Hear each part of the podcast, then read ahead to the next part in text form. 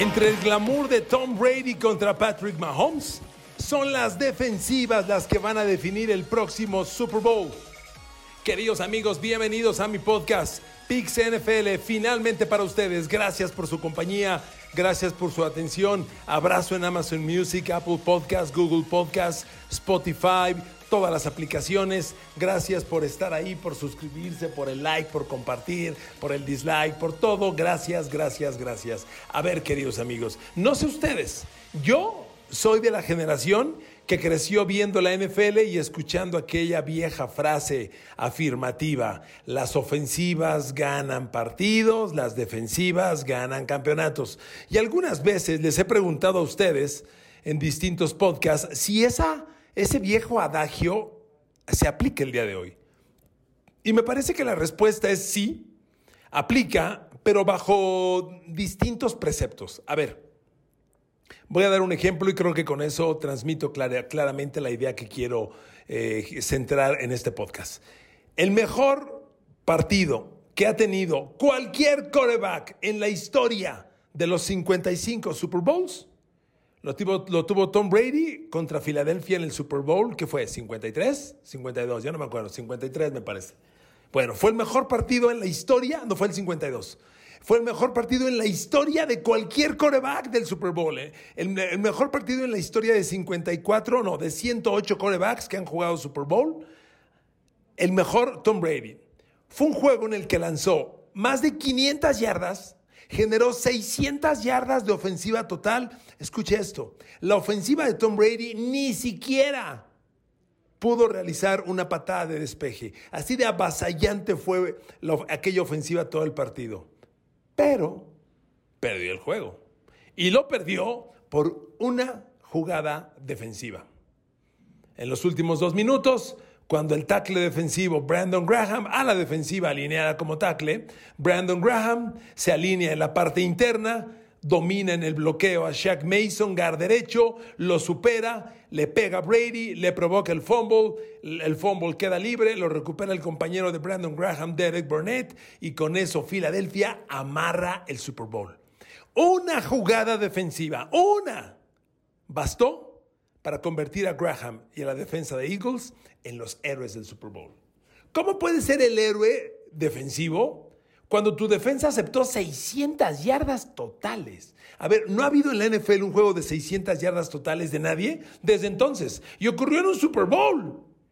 Bueno, una jugada defensiva bastó. Amigos, esa es la NFL de hoy. Es la NFL de hoy. No hay defensa que pueda blanquear a los corebacks de hoy, mucho menos cuando el coreback se llama Patrick Mahomes o cuando el coreback se llama Tom Brady. Los podrás minimizar, los podrás contener. A ver, la semana pasada les doy la inversa, hace dos semanas. Tom Brady lanzó tres intercepciones, pero ganó el partido. De eso se trata este juego. Por eso, amigos, tenemos que ser muy cautos con la interpretación de las estadísticas. Ah, yo escuchaba a un muy amigo mío, muy querido, que me decía, no, Brady jugó basura, ganó de milagro, lanzó tres intercepciones. Le digo, a ver, compadre, no te confundas. En este juego, la trascendencia te la da ganar partidos. Y nadie dice que un partido valga más o valga menos si lo ganas sin intercepciones o con intercepciones. Por supuesto, cuando lanzas intercepciones, tienes mayor porcentaje de perder. Sin embargo, ganó el partido. Esa es la trascendencia. Por eso tantas veces pongo el ejemplo Drew Brees. ¿De qué te sirve, líder de todos los tiempos? Ya, si a la hora buena, pierde los partidos. Entonces, amigos, hay que ganar el partido. Y lo que hace Brady es ganar juegos. Lo ha hecho toda la vida, toda la vida. Y esa es la clave. Pero hoy las defensas con una jugada que hagan, con una serie que hagan, lo definen. ¿Usted cree que Tampa Bay aspira a frenar a Patrick Mahomes? Claro que no.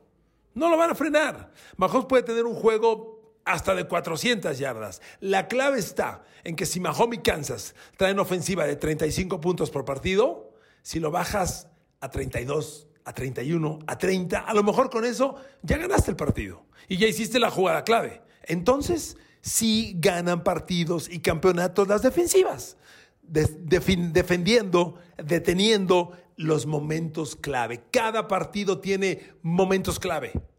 y son los que tienes que dominar. A ver, me voy al Super Bowl pasado. ¿Cuál es el momento clave? Pues cuando ganaba San Francisco por 17 a 7, a 6 minutos del final, y tenía la bola Mahomes y tenía tercera oportunidad, 15 yardas por avanzar contra Terry Hill. Era sin duda la jugada del partido. Y Mahomes generó un pase de 30 yardas que preparó un posterior touchdown, que preparó la voltereta y la victoria en el Super Bowl.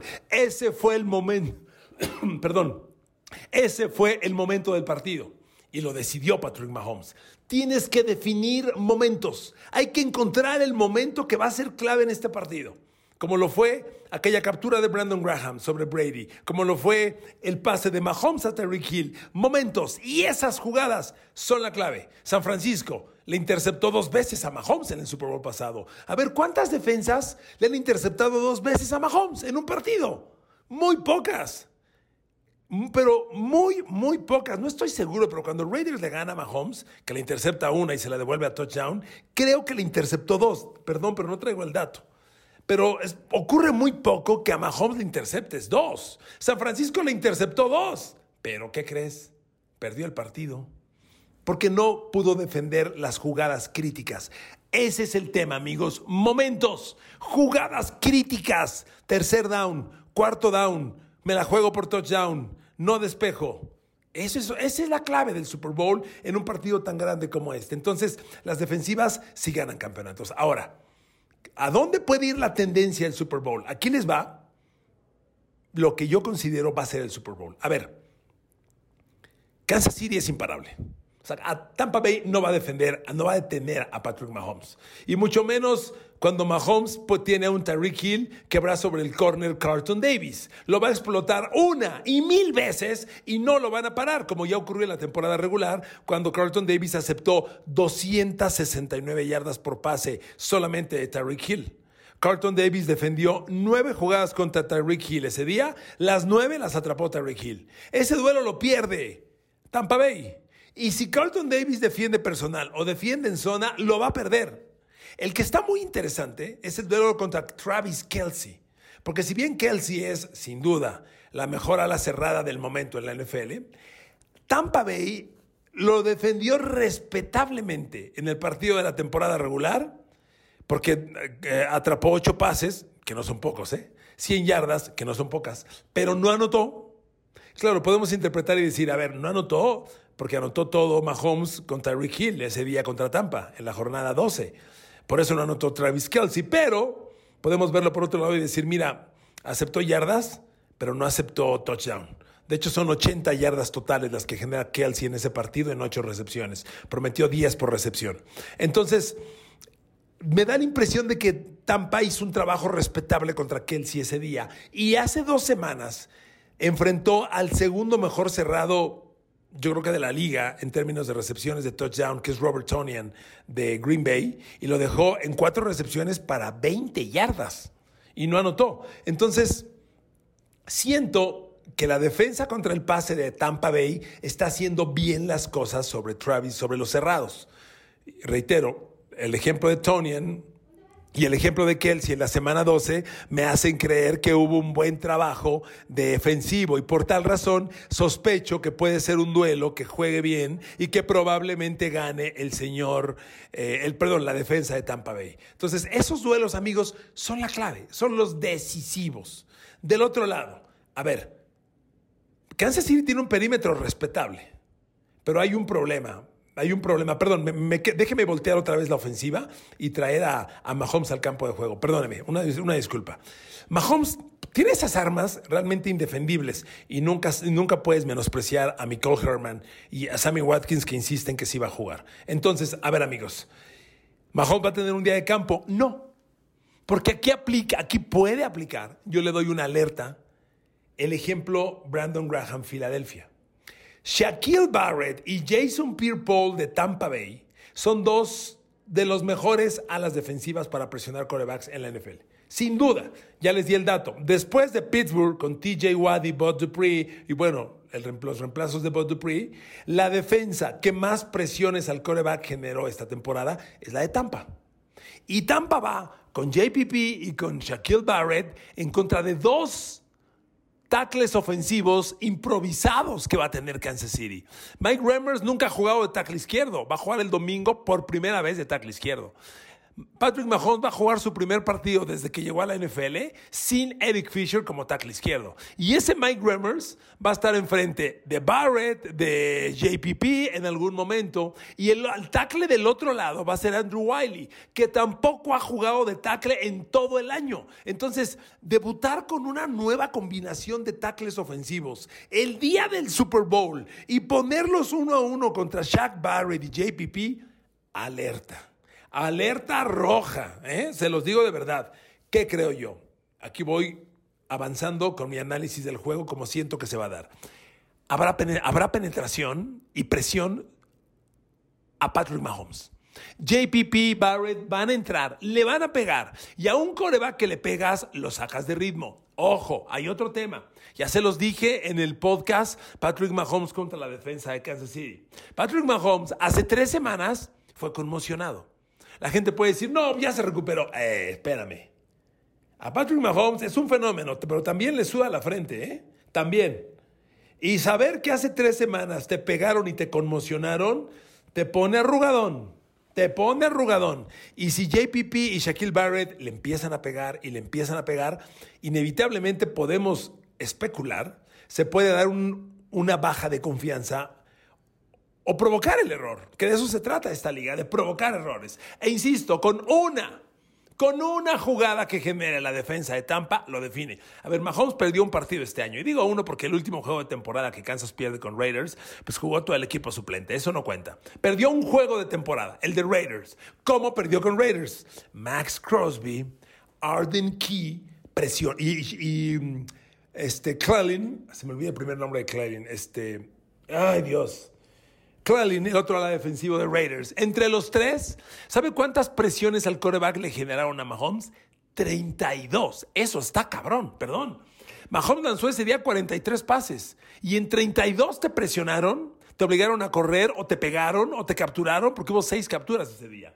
Amigos, Raiders ya lo demostró. Y no es ninguna novedad. El otro día escuchaba a alguien que decía, es que a Tom Brady no le gusta que le peguen. A ver, no me jodas. Dime a qué coreback sí le gusta que le peguen. Por favor, a ningún coreback le gusta que le peguen. Entonces, queridos amigos, el tema está así. Si Tampa Bay le empieza a pegar a, Patrick Mahomes, puede generar la desconfianza, la inseguridad o el error. Y con una jugada basta. Vámonos del otro lado. Tom Brady. La defensa de Kansas City no es mala, pero tampoco es elite. La presión al coreback la generan básicamente Chris Jones y Frank Clark, pero están lejos de tener los números que tienen Shaq Barrett y JPP. Entonces yo veo a un Tom Brady operando con un poco más de comodidad, para que Kansas City presione a Tom Brady, va a necesitar del blitz. Y perdón, pero Brady es muy bueno contra el blitz, muy bueno. No es tan dominante como lo era en el pasado, pero es muy bueno. Si Kansas City manda el blitz, aguas, porque el grupo de abiertos que tiene Tampa, con Chris Goldwyn, con Mike Evans, uno a uno, van a ser superiores. Entonces, queridos amigos, ¿cómo esperamos que se dé este partido? De esa manera Esperamos que se dé un juego en el que le estén pegando a Patrick Mahomes y yo creo que Tom Brady va a explotar con una ofensiva de control de balón. Mucho cuidado atacando por aire con Leonard Fournette. Leonard Fournette es un corredor receptor menospreciado, es muy bueno. Y en el 1 a 1 supera a Anthony Hitchens. Y con eso Brady puede generar el juego aéreo con corredores, casi siempre te da control de balón. Y Antonio Brown es el otro factor X. Estamos pensando en Chris Goldwyn, en Mike Evans. Antonio Brown no ha jugado, va a jugar y tiene un gran entendimiento con Tom Brady. Amigos, concluyo. Para mí es un Super Bowl, línea, Tampa Bay y Tom Brady, juego de under. Soy analista, no adivino, ahí se los dejo. Los quiero mucho, las quiero mucho. Ah, los amo con cariño. Abrazos y besos para todos y para todas. Bendiciones, gracias en Amazon Music, en Apple Podcast, en Google Podcast. Gracias por compartir, por opinar, por comentar, por suscribirse, por todo. No se quiten el cubrebocas y nos vemos el domingo a las 5 de la tarde por Azteca 7 en el Ritual NFL Super Bowl 55. Abrazo para todos.